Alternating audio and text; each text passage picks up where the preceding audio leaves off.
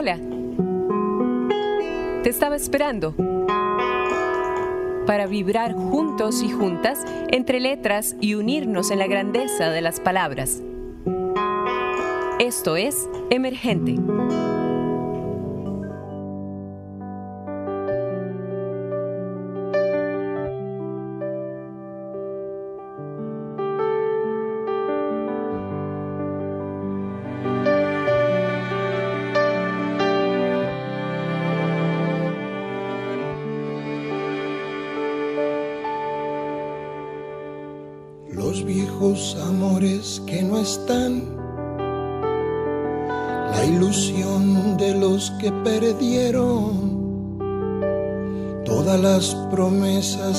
Van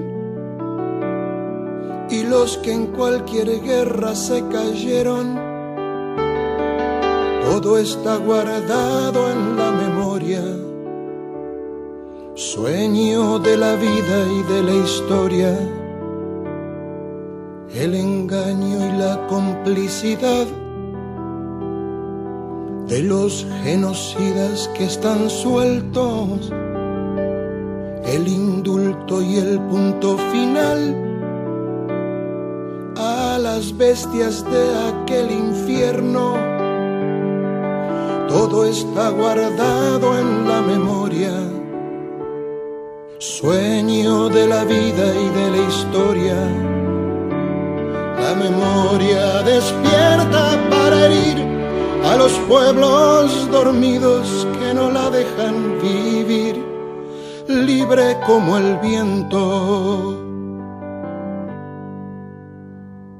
Los desaparecidos que se buscan con el color de sus nacimientos, el hambre y la abundancia que se juntan el maltrato con su mal recuerdo. Todo está clavado en la memoria, espina de la vida y de la historia. Dos mil comerían por un año con lo que cuesta un minuto militar. ¿Cuántos dejarían de ser esclavos? por el precio de una bomba al mar. Todo está clavado en la memoria, espina de la vida y de la historia. La memoria pincha hasta sangrar a los pueblos que la amarran y no la dejan andar, libre como el viento.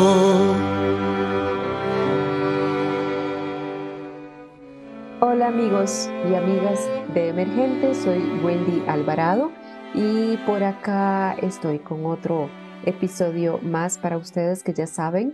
Eh, creamos, hacemos, confeccionamos con todo el cariño del mundo porque eh, sabemos que, que son bien recibidos, que, que le gusta a la gente y que eh, son parte, son parte y arte de, de Emergente, este programa que ya tiene su ratito de estar por acá, gracias a la gente de Radio U que hace estas coproducciones y que llevan al aire estos, estos programas.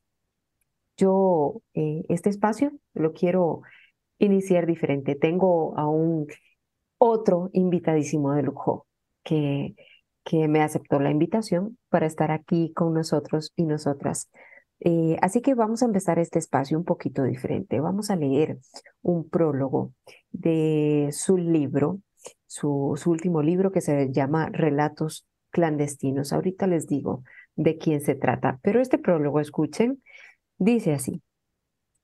Muchas décadas de represión, muchas historias que se quedaron en los vacíos de la historia, muchos sueños avasallados en el inicio de las vidas.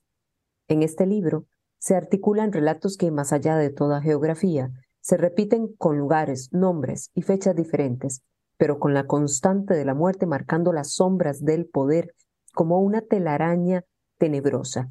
América Latina, América indígena, América negra, América mestiza, la lucha de los pueblos sembró de sangre la tierra, y sus palabras se volvieron mudez, grito ahogado, silencio, recuerdo inacabado en la memoria de las madres, sitio vacío el de los hijos ausentes, de los hermanos enterrados sin nombre, sin polen, sin adioses ni tumbas. La muerte cruda, asimilada al diario ejercicio de sobrevivir. La historia que dio lugar a estas historias fue la que viví en mi juventud allá en el sur de América, aun cuando estos relatos tienen un referente preciso con lugares y fechas en mi memoria, abarcan una realidad que sobrepasa las, las fronteras de un país, de una dictadura, de una dictadura, de una represión con nombre y apellido. Cuando creemos haber dejado atrás tanta ignominia, tanta oscura violencia institucional, tanto atropello, nos damos cuenta de que nos volvemos a enfrentar aquí y allá una y otra vez a las mismas situaciones, a la desaparición, a la tortura y a la muerte programada como modo represivo en beneficio de los que siempre, desde los estrados o desde la sombra, ejercen su poder contra los pueblos. Por eso, estos relatos, aunque tienen inscripta una fecha que hace referencia a un pasado identificable, también hablan de un presente. Va más allá de una región, de una nacionalidad, de cada lucha aislada por la dignidad y la memoria. La impunidad sigue siendo una constante que se reproduce como una mancha duradera en muchos territorios de esta América nuestra que nos legó el pensamiento ineludible de José Martí. No importa en qué país, contra quién la específica mano del verdugo, todas unidas nuestras luchas mantienen levantadas las banderas de la vida. Este señor de birrete y permiso para matar, aquel juez de la sombra, este falso legislador impune, aquel uniforme o aquella mano enguantada en la prisión incógnita. Todos los represores tienen su lugar de oprobio en estos relatos contenidos, sumados en el ejercicio vital de la memoria. Y la memoria es el compromiso de no callarse nunca más. Argentina. Hace 20 años reside en San José, Costa Rica y Quebec. Canadá. Tenemos la dicha de tenerlo pues un tiempito en, en, San José, en Costa Rica, luego se nos va un rato para Canadá, luego regresa y así, así pasa viajando este señorón de las letras, este gran artista, orgullosa y mil de poder contar eh, no solo con, con él como profesional, ¿no? sino como, como, como amigo, que puedo decir. Obtuvo un doctorado en literatura de expresión española y una maestría en la Universidad Laval en Quebec, Canadá. Ha publicado cuentos mínimos para una sola historia, Cuentos 2019, Uruk, San José, El Sótano, novela 2017, también por Uruk, Canción de cuna para niños ausentes y siete obras más de narrativa. Sus obras dramáticas incluyen Los conquistadores de la frontera norte, 2010, Buenos Aires, Argentina, eh, El cartero de Londres, Madrid, 2005, y otras, además de cinco libros de poesía, entre los cuales se cuentan La mancha del incendio, 2007, EUCR, y Trayectorias fortuitas de la muerte, 2007. En el 2019 obtuvo por segunda vez el Premio de Cultura Casa en la ciudad de Quebec, Canadá. Se trata, sin más eh, ni menos, que eh, este gran autor, artista, amigo, gran escritor, eh, destacadísimo, Don Luis Tenón, muchísimas gracias por estar en este espacio de emergente y hacerlo lucir, como sé que lo harás, de verdad. Gracias por aceptar y estar en este espacio. Gracias, gracias a vos, Wendy, siempre. Eh, gracias y, mis saludos a todos los escuchas de emergentes. Estos programas son tan importantes para seguir llevando de la mano, de la mano real, a la construcción cultural. Eh, para mí Sí, es verdad. Yo, yo vivo en Costa Rica y trabajo en Canadá. Es un poco lejos para ir a la oficina. Pero mi casa está aquí, mi familia está aquí, mis afectos, la mayoría de ellos están aquí. Y porque me, porque me lo permiten, pues hice de este mi país. Eh, así que gracias, gracias a todos. Y gracias otra vez por poder compartir estos espacios tan bellos contigo, Wendy. Muchísimas gracias, Luis. Y este país también te, te hizo suyo, por supuesto, te acogió plenamente. El país me ha dado muchas cosas, de hecho, toda la, mayor parte de mi literatura eh, está publicada acá, en Costa Rica, y, y, los nuevos libros que vienen ahora prontito Ah, también acá en Costa Rica. Este es mi país literario. Y aunque, aunque, estas cosas como este libro de relatos clandestinos, eh, solo aquí me atreví a publicarlo. Por muchos años. Sí, porque eso casualmente quería empezar por ahí. Porque, porque aquí, este, mm, eh, ¿por qué lo decidiste así? ¿Y mm, cuánto tiempo te llevó? Eh, eh, en que esto saliera. Así lo tengo entendido, que tardó mucho tiempo, ¿no? Eh, salir a, la luz, ajá. ¿Qué fue lo que en vos cambió? O sea, internamente, para que, o qué, o si cambió algo, ¿no? Internamente como para que dijeras y en qué momento dijeras, bueno, ya, es el momento, ya voy a dar el paso, estos relatos ya tienen que salir, van a salir, y, y ¿por qué aquí? ¿Qué, qué, qué sucede internamente en vos para que llegaras ahí? Uno en la vida va como lo primero que acumula uno en la vida son los años, ¿verdad? años, hay algunos como yo que acumulan canas y otras cosas. Eh, yo espero también que se acumulan las experiencias y se van modificando las maneras de ver las cosas. Em, cuando yo escribí estos cuentos y estos relatos, hay un grupo de estos relatos que fue publicado en el diario Página 12 en Argentina, en una serie que se llamó Cuentos para la Identidad. Mm. Y eh, algunos de esos pequeños mini relatos fueron publicados en una revista de psicoanálisis de aquí, de Costa Rica, hace varios años. Igualmente eh, el texto Tumba sin destino. Y, quedaron allí, yo mucho tiempo y antes de esas publicaciones, había dejado esto como, como una parte silenciosa, sino silenciada de mi pasado. A mí me tocó vivir la dictadura argentina. Me tocó vivir, convivir cerca las dictaduras uruguayas, chilenas, paraguayas, bolivianas y tantas otras. Em, en mi primer exilio, que fue hacia Canadá, luego ha sido mi regreso a América Latina, hace 20 años yo regresé a América Latina, aquí, a Costa Rica. Y aquí hubo también un proceso de sanación aquellos cuentos, aquellos escritos que yo produje como un testimonio, como una, como una conversación necesaria conmigo mismo, como una, como una manera de sobrevivir, como una manera de, reconstituirse, como una manera de poder seguir estando eh, con una parte de culpa que uno quiera o no tiene de haber, de haber estado ahí y yo me decía, bueno, eso ya pasó.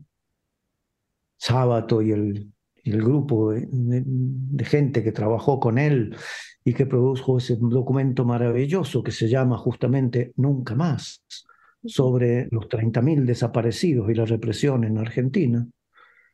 Este libro trata en principio sobre eso, pero de pronto yo me dije, ¿y qué del genocidio guatemalteco? Aún impune. ¿Y qué de las miles de mujeres desaparecidas y enterradas, no se sabe dónde, esas mujeres sin tumba, en México, aquí, allá, ¿Y qué de los 20 de Ayotzinapa? ¿Y qué de todos los torturados, los desaparecidos, las, las dictaduras que se siguen sucediendo aquí y allá? Y yo me dije, esto, esto es una parte de mi historia, pero es también una metáfora cruda, abierta, una herida abierta del presente. Y entonces me dije, quizás, quizás no sea solamente un testimonio, quizás es también una manera de decir hoy, nunca más, paren, dejen de, de, producir esta muerte de una manera tan, tan, tan, tan, tan alevosamente impune en todo nuestro territorio latinoamericano y, en otros más, ¿verdad? Entonces me dije, bueno, sí, quizás, quizás no deba dejarlo en el cajón, quizás deba sacarlo. Y se lo di a leer a mi editor, Nuruk, quien había ya publicado parte de mi narrativa con el sótano primero, los cuentos mínimos luego. Y él entendió esta, esta, esta, esta parte que a pesar de estar enraizada en un momento y en un lugar geográfico preciso, también es parte de una geografía mayor y de una historia que nos abarca más allá de las fronteras. Por eso, un día, hace poco tiempo, me dije que, que sí, que valía la pena publicarlo o intentarlo al menos. Y bueno, querido amigo y gran escritor, a quien tengo una gran admiración como escritor y como persona, Carlos Cortés escribió un muy bello texto para la presentación de este libro.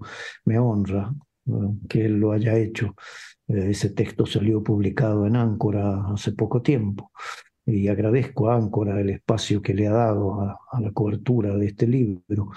Eh, me sorprendió y, y lo agradezco mucho. Sí, Luis, ¿por qué, así lo mencionaste ahorita, este, por qué podemos decir que estos relatos, aunque eh, ya, ya pasó, ¿verdad? Ya pasaron hace mucho tiempo, ¿verdad? Atrás, ¿por qué podemos decir de alguna manera que están más presentes que nunca? Que hablan del presente, que saben a presente, que, que guardan ese mismo olor, pero que no se evocan a, este presente? ¿Por qué crees que este, se puede decir que, que, que están, que actualmente siguen estando? Un maestro de dramaturgia, amigo y colega en el teatro durante mucho tiempo, que fue Osvaldo Dragún, el autor de las historias para ser contadas, eh, que yo trabajé con él en el teatro.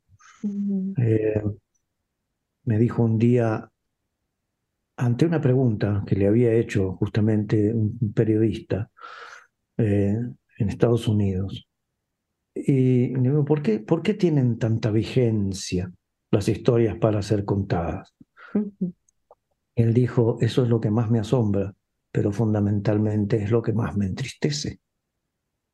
Que esas historias que yo escribí en 1950, dijo Dragún, esto fue en, los años 79, 80, sigan teniendo tanta vigencia. Yo leo las historias para ser contadas hoy, que hace unos años la montó una producción de la Compañía Nacional de Teatro aquí en Costa Rica, y uno dice, bueno, sí, por Dios, qué vigencia. Y entonces la literatura se convierte ya no en un testimonio del pasado, sino en una manera de seguir hablando del presente.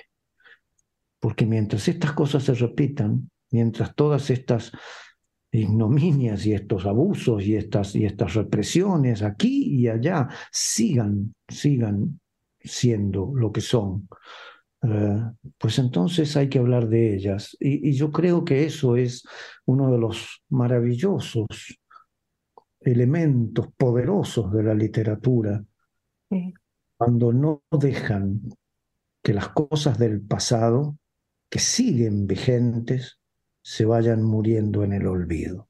Entonces ya no importa cuándo, importa el cómo se habla de las cosas. Sí.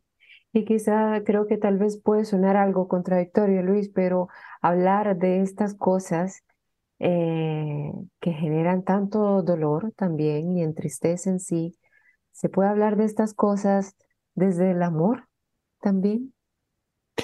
Necesariamente. Cuando yo escribí Tumba sin destino, era un texto y es un texto que habla de esa unidad inseparable del amor y la muerte. Y dice ese texto por ahí, cómo hablar desde la muerte sin hablar del amor, cómo hablar del amor sin hablar de la muerte. Eh, no pueden separarse, para mí no. Eh, y, y, somos eso, y somos eso en lo cotidiano. Leía yo esta mañana una noticia de un periódico argentino sobre una mujer que fue raptada cuando tenía 22 años, Marita Verón. Su madre fundó una, una organización para defender a las mujeres secuestradas y desaparecidas y fundamentalmente a la trata de blancas. Ella hizo durante años un seguimiento y descubrió que su hija había sido ah, víctima de una mafia de trata de blancas profundamente anclada en el poder político de la ciudad de Tucumán, en Argentina. Hoy hay una declaración en la que aparece testimonios que dicen que eh, está muerta y ella lo aceptó por esos testimonios. Es una mujer muy seria. Y, uno dice, bueno, eso también, la trata de blanca, va más allá de una simple represión política. Cuando, cuando los países se callan ante la trata de blancas, ante, ante la pedofilia, ante, ante, ante, ante, ante toda esta, esta, esta mafia mercantilizante del ser humano en su más alta degradación. Bueno, esto también forma parte de lo que, de lo que la literatura debe hablar todo caso lo es para mí. Y si yo hablo de los desaparecidos en la Argentina y hablo de las familias completas que desde los aviones militares tiraban al mar con la bendición de un sacerdote ¿eh? y, con, médicos presentes. Los vuelos de la muerte, ¿no? Los vuelos de la muerte. Bueno, eh, para mí los vuelos de la muerte y las mujeres desaparecidas en Guerrero o en tantos otros lugares, y la trata de blancas, y la prostitución de menores, y, bueno, todo eso forma parte de aquello contra lo que yo quiero luchar en la vida. Entonces me dije que ese libro quizás no solamente hablaba de historias que se produjeron en la realidad, sino de algo mucho más grande, mucho más mucho más expandido, mucho más continental. Y que no está, yo veo, por ejemplo, la condición de la juventud, eh, que maten a un chico en un parque de San José eh, para robarle un celular, eh, que maten como ayer o esta mañana a una, una, una, una, nena de 11 años en Buenos Aires para, para quitarle un celular en la puerta de la escuela. Eh, bueno, me digo, bueno, ¿y, y, todo esto qué es? ¿No es parte de un mismo, de un mismo espacio de violencia que de alguna manera, que de alguna manera las instituciones deberían, deberían trabajar de una manera mucho más abierta, controlada, profunda? ¿eh? Y, y, parece que no, parece que hay, que hay dos modelos, el de dejar hacer o el de la represión sin justicia de Bukele. Mm. Y entonces yo me digo, bueno, ¿y cuántos, cuántos maras hay en, esas cárceles que por algo merecen estar ahí, por tanta violencia de tantos años? ¿Y cuántos inocentes hay también en esas cárceles? Totalmente. ¿Y cuántos, ¿Y cuántos hay que, que simplemente no estaban de acuerdo con ese autoritarismo de Bukele, que algunos muy cerca nuestro pretenden copiar?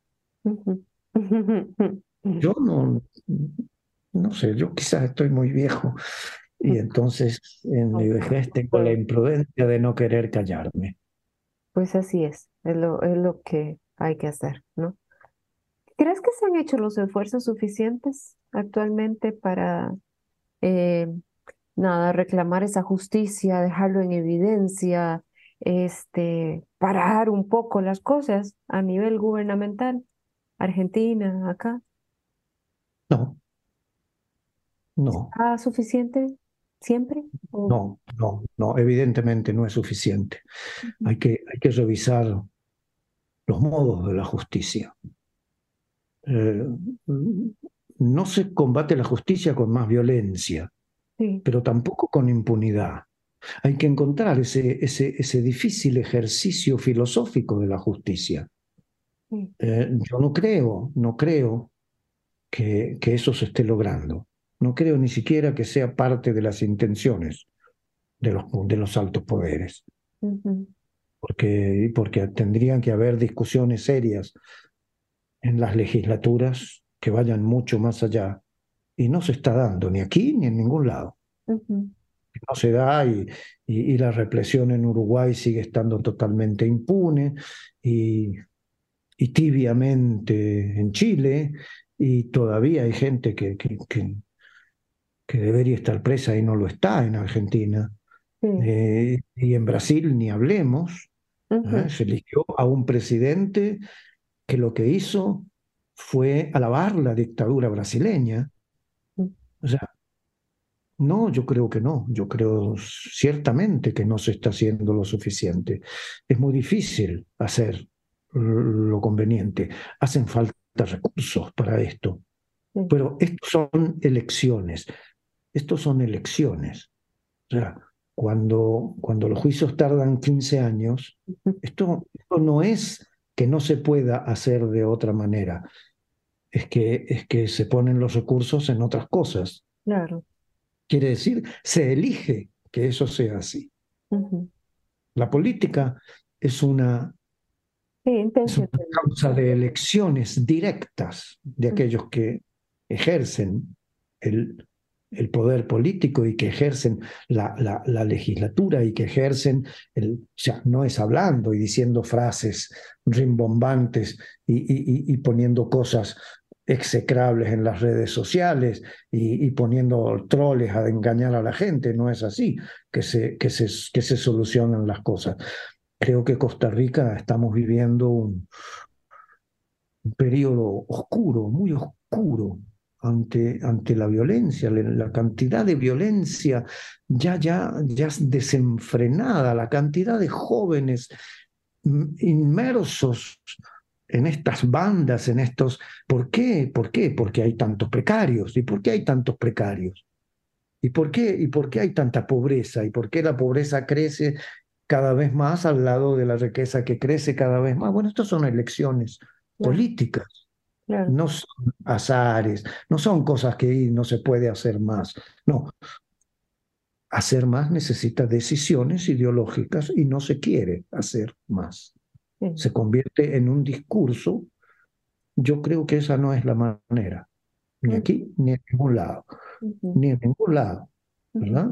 Y aquí, dentro de todo, también hay un marco constitucional que, permite que las cosas sean todavía manejables, ¿verdad?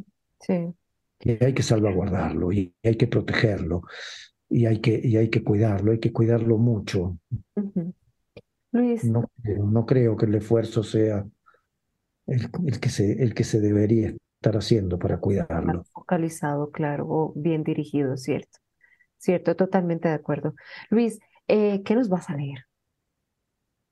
¿Qué les voy a leer? Después de la manera tan hermosa en que vos leíste ese prólogo. No.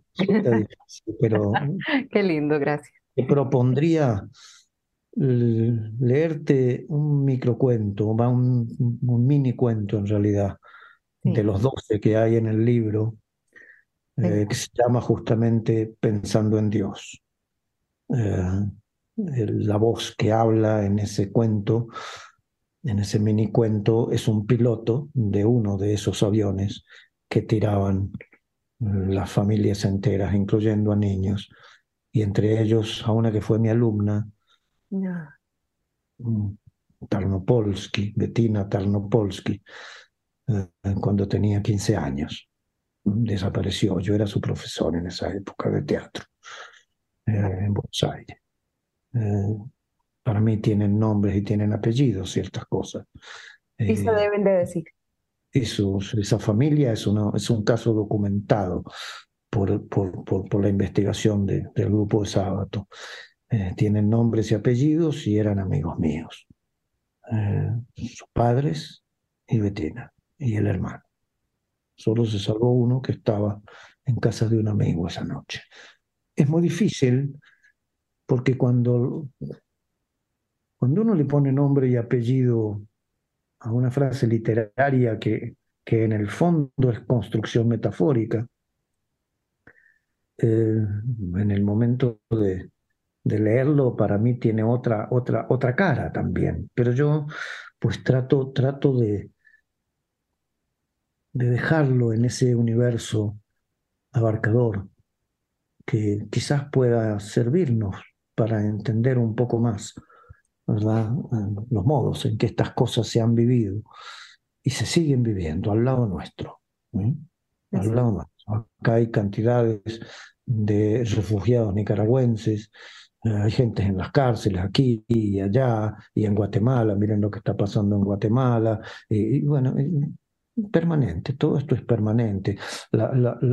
los miles y miles, los niños y las niñas, sobre todo, y las mujeres violadas en la selva del Darién, aquí, en nuestra frontera.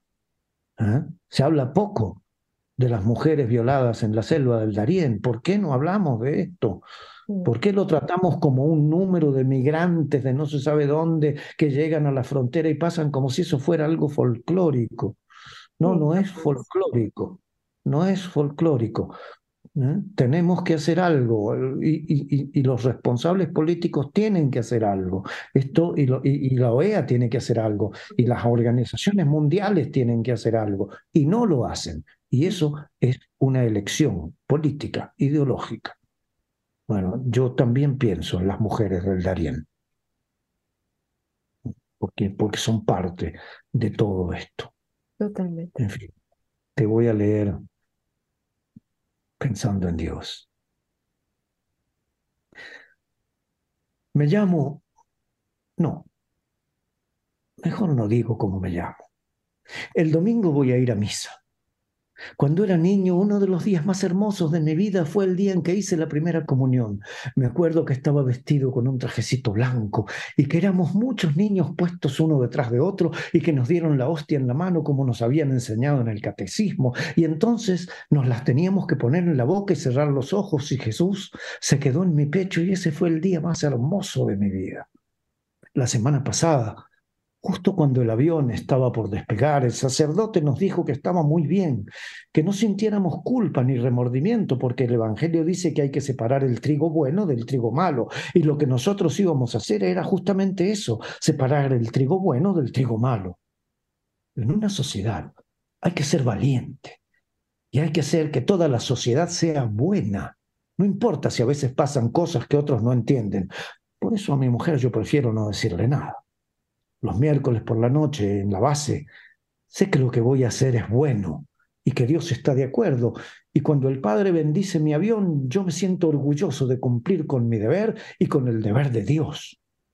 De todas maneras, las familias están dormidas y cuando los empujan ni se dan cuenta. Y como en el mar no hay luces y no se ve casi nada, lo que está bien es que no sufren, porque no me gusta ver sufrir a la gente, aunque sea parte del trigo malo. Los médicos dicen que cuando llega el agua, cuando llegan al agua ya están muertos y no sienten nada. Junto antes de abrir las compuertas del avión, el médico se siente en la cabina para respetar el juramento. Yo creo que los médicos son gente de una gran dignidad. Lo único que me moleste un poco es cuando hay niños pero seguro que no creen en Dios porque sus padres ya los contaminaron con esas ideas raras. Entonces mejor me digo que ellos también son parte del trigo malo. Esta noche, cuando vuelva a casa, le voy a dar el regalo a mi hijo menor. Ayer fue su cumpleaños, pero como yo estaba trabajando, no lo pude ver. Le compré de regalo un libro con historias de angelitos. Así la mamá se los lee todas las noches cuando yo no estoy y se duerme pensando en Dios. Gracias, Luis. Y yo voy a seguir con esto un poco más porque ya casi que no tenemos tiempo y quiero venir a despedirnos. Este es otro relato y dice así, el avión de mi papá. ¿Dónde está mi papá? Preguntó la niña con insistencia. Los zapatos nuevos me hacen doler, dijo. Cuando vuelva papá, le voy a contar que me regalaron una cinta roja para el pelo. ¿Me vas a hacer una trenza? Las tiendas de ropa fina comenzaron a cerrar. Las luces de la avenida Santa Fe hacían brillar el asfalto húmedo. La lluvia había cesado. La niña contaba las baldosas. Una, dos, tres. El niño de al lado me quiere otra vez. Las vidrieras iluminadas son como un muestrario de ilusiones. Algunas tienen pequeños trajes de raso blanco para las comuniones y vestidos de novia con tules largos como un camino de nieve. Otras tienen zapatos de cuero negro brillantes como estrellas. Hay vidrieras con luces de colores y otras con trajes para príncipes y corbatas rojas como una manzana. En cada esquina, los puestos de flores dejan flotando en el aire un aroma de dulces y bombones de chocolate blanco. En la vidriera más grande hay un soldado de lata y un avión de madera. ¿Papá maneja un avión como ese? Uno, dos, tres. El niño de al lado me quiere otra vez. ¿Cuándo me vas a llevar en tu avión, papá? A mí me gustan más los aviones que los barcos. Mi papá tiene un uniforme blanco y yo me voy a casar con él. Eh, no, gracias a vos. Gracias a vos y eh, yo les invito a todos y todas a leer estos relatos clandestinos porque eh, están, están escalofriantes. sí, están escalofriantes. Están bellos, están profundos. Me duelen, sí, pero, pero también me, me llenan de, de amor también y nada, me ponen en esos lugares en los que quizá tal vez nosotros no, no hemos podido estar eh, creo que, Luis, sin duda alguna, esto nos genera esa empatía, esa, eh, eh, ¿no? esa empatía que, que a veces no podemos tener desde los lugares que no hemos podido ¿no? vivir o estar. Y yo creo que esto nos lleva a eso. Creo que, que en este sentido de la, la palabra es quien tiene ese poder dominante para que, lo decís, si desde la política, ¿no? Si desde estas instituciones no, no se pueden tomar esas decisiones, creo que la palabra es, es el poder que tenemos a la mano, a la vuelta de la esquina, ¿no? Desde adentro, para empezar a cambiar desde adentro, al menos en lo que nosotros podemos hacer y comunicar, ¿no? Una cosa formal muy cortita, don Wendy, en ese libro.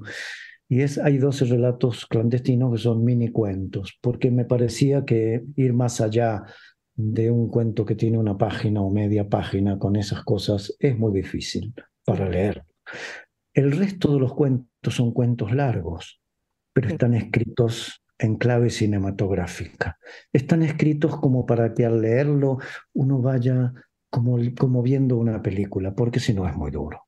Entonces, esta, cuestión formal para mí es importante porque para, para, tratar de hacer que el lector tampoco sea se vea inundado, ¿verdad? Por, por la dureza de la temática, sino también que haya una, una, una construcción formal para que, para que este diálogo sea posible. Así es. Luis, muchísimas gracias. Nos queda poquito tiempo, ya nos despedimos, este, pero muchas gracias de verdad por compartir con nosotros y nosotras en este espacio de emergente. Yo te vuelvo a contactar porque sé que seguís trabajando, que no descansás, así que te vuelvo a contactar para traerte de vuelta y hacer más programas, si te parece, por favor. Todo lo que quieras, muchas gracias, muchas gracias a, a todos los amigos y amigas de Emergente, gracias a, a, a todos ustedes, gracias a vos, Wendy, por siempre invitarme a tus espacios y, hacerlo de una manera tan cariñosa y tan, tan amable y tan acogedora. Muchas gracias. Así siempre será, querido Luis Tenón en Emergente. Y amigos, amigas, hasta nuestro próximo encuentro. Les abrazo. todos los muertos de la AMIA y los de la Embajada de Israel,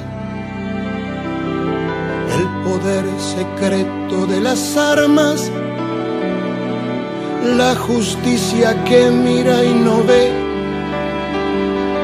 todo está escondido en la memoria, refugio de la vida y de la historia.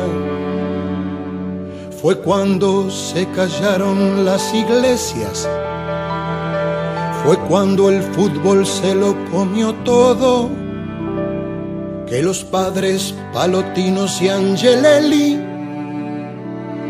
dejaron su sangre en el lodo. Todo está escondido en la memoria, refugio de la vida y de la historia la memoria estalla hasta vencer a los pueblos que la aplastan y que no la dejan ser libre como el viento. La bala Chico Méndez en Brasil, 150 mil guatemaltecos, los mineros que enfrentan al fusil represión estudiantil en México. Todo está cargado en la memoria, arma de la vida y de la historia.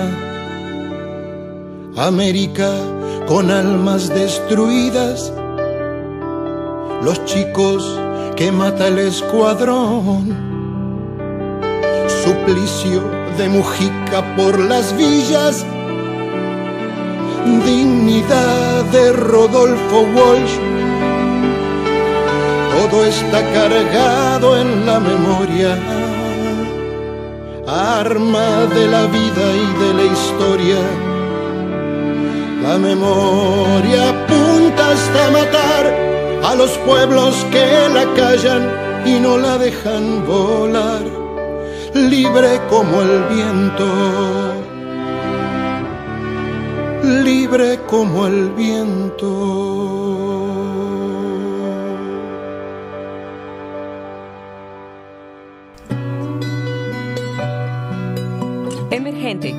Programa en coproducción con Radio U, Universidad de Costa Rica.